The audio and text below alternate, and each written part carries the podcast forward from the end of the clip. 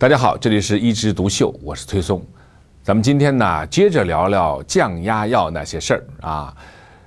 上次节目我们讲到了 C 和 D，今天呢，我们要接着讲 A 和 B。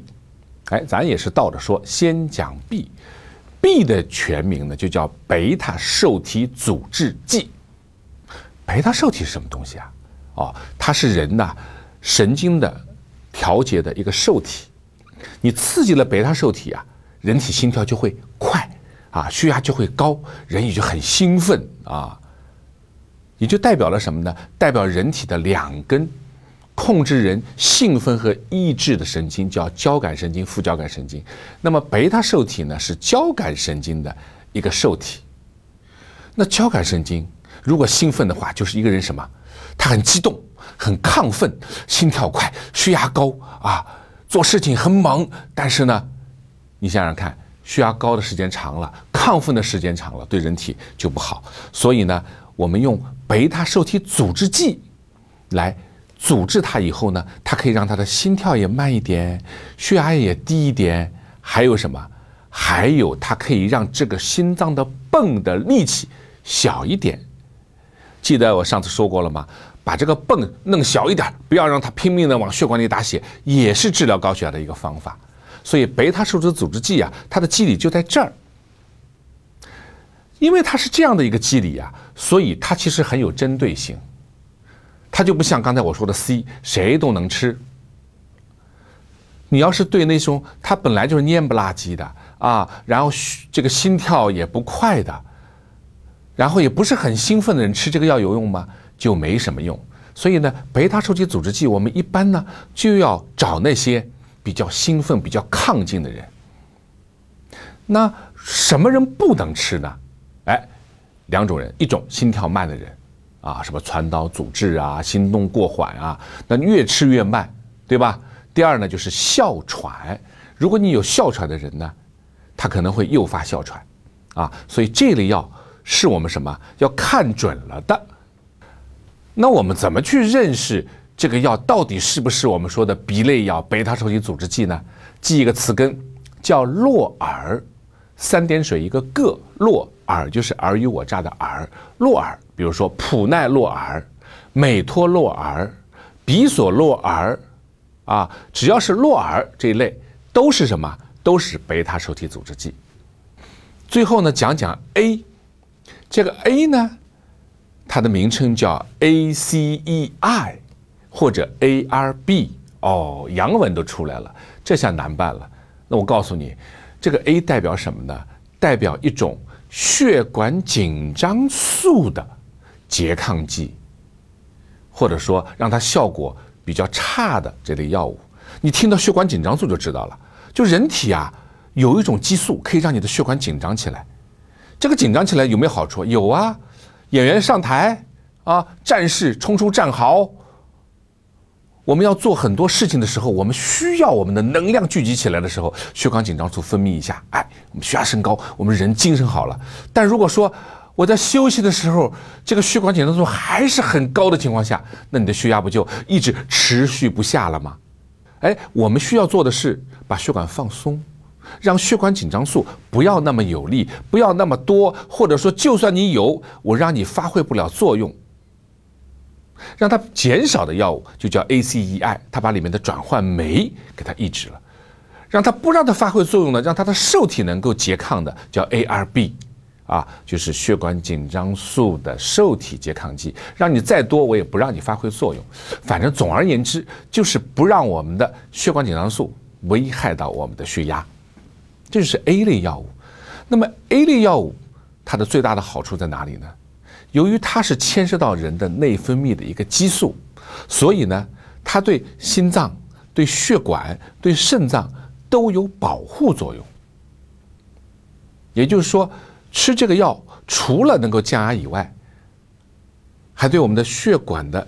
这个弹性的变化呀，对肾脏的衰竭的延缓呀，对心脏衰竭的延缓呢，都有好处，啊，所以这是现在目前最热的一类药。由于它是跟内分泌有关，和血管紧张素有关，所以如果是那些血管紧张素比较低的人啊，没有那么多激素的人，它的效果呢其实就比较差，而且呢，它对有色人种，也就是黑人的话，效果就更差一点，啊，而且对高盐饮食的人，也就是说，对那些吃口很重的人，哎，它的效果也差。所以你经常会看到一种复方制剂，就是 A 类会加上 D 类，把一个半粒的利尿剂加上 A 类加在一起，哎，效果就马上好了。为什么？你既然是高盐饮食的人，吃的比较差，那我加一点利尿剂把那个盐给它去掉，啊，我排钠，我利尿就能把你的效果增加。当然了，这类药物呢，第一个，怀孕的人是不能吃的啊，它对胎儿有直击作用。第二个呢，肾功能衰竭的厉害的人也不能吃。也就是说，早期的肾功能衰竭它有好处，到了晚期呢，它也没有办法了。那我们怎么去记住 ACEI 和 ARB 呢？我这里还是要告诉你一个词根，ACEI 的词根叫普利，普通的普，利害关系的利，卡托普利，贝纳普利。福星普利、培多普利、群多普利、雷米普利等等等等。那么 A R B 的词根是什么呢？叫沙坦，沙黄沙的沙，坦坦克的坦，啊，有很多沙坦嘛，啊，鄂贝沙坦，啊，替米沙坦、斜沙坦、绿沙坦，还有什么啊，坎贝沙坦等等等等，都是沙坦啊。记住了词根，就记住了这类药物。那记住这些药物有什么用呢？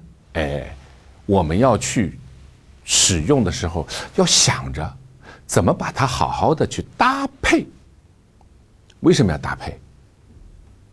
我记得以前我在讲高血压误区里面有一句话叫做是啊，道听途说乱换药。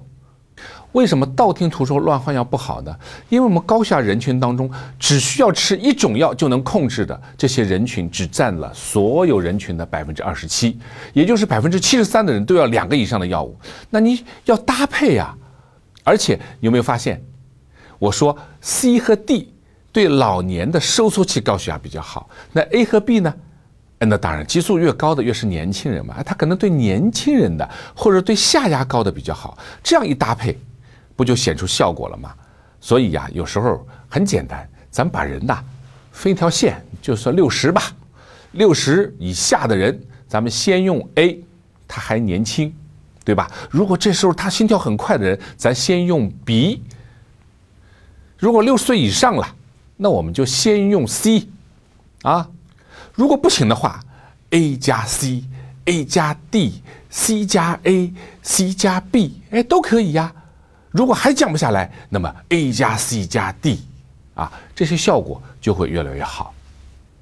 今天讲了那么多的降压药的知识啊，我是讲了以后呢，又有点后怕，因为我本来在门诊的时候最怕的就是有病人来说：“医生，我要开这个药，我要开那个药。”问他为什么？